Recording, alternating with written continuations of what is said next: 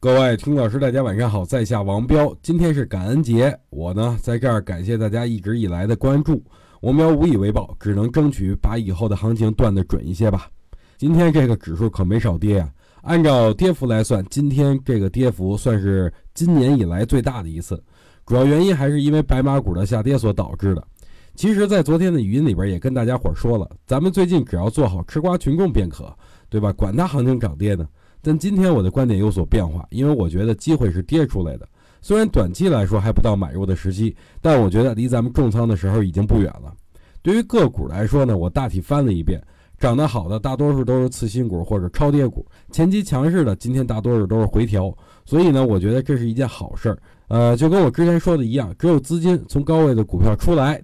低位的股票才有希望。说回行情吧，今天这根大阴线威力很大呀，咱们暂时还是要避其锋芒，等待缩量止跌以后再做下一步的打算。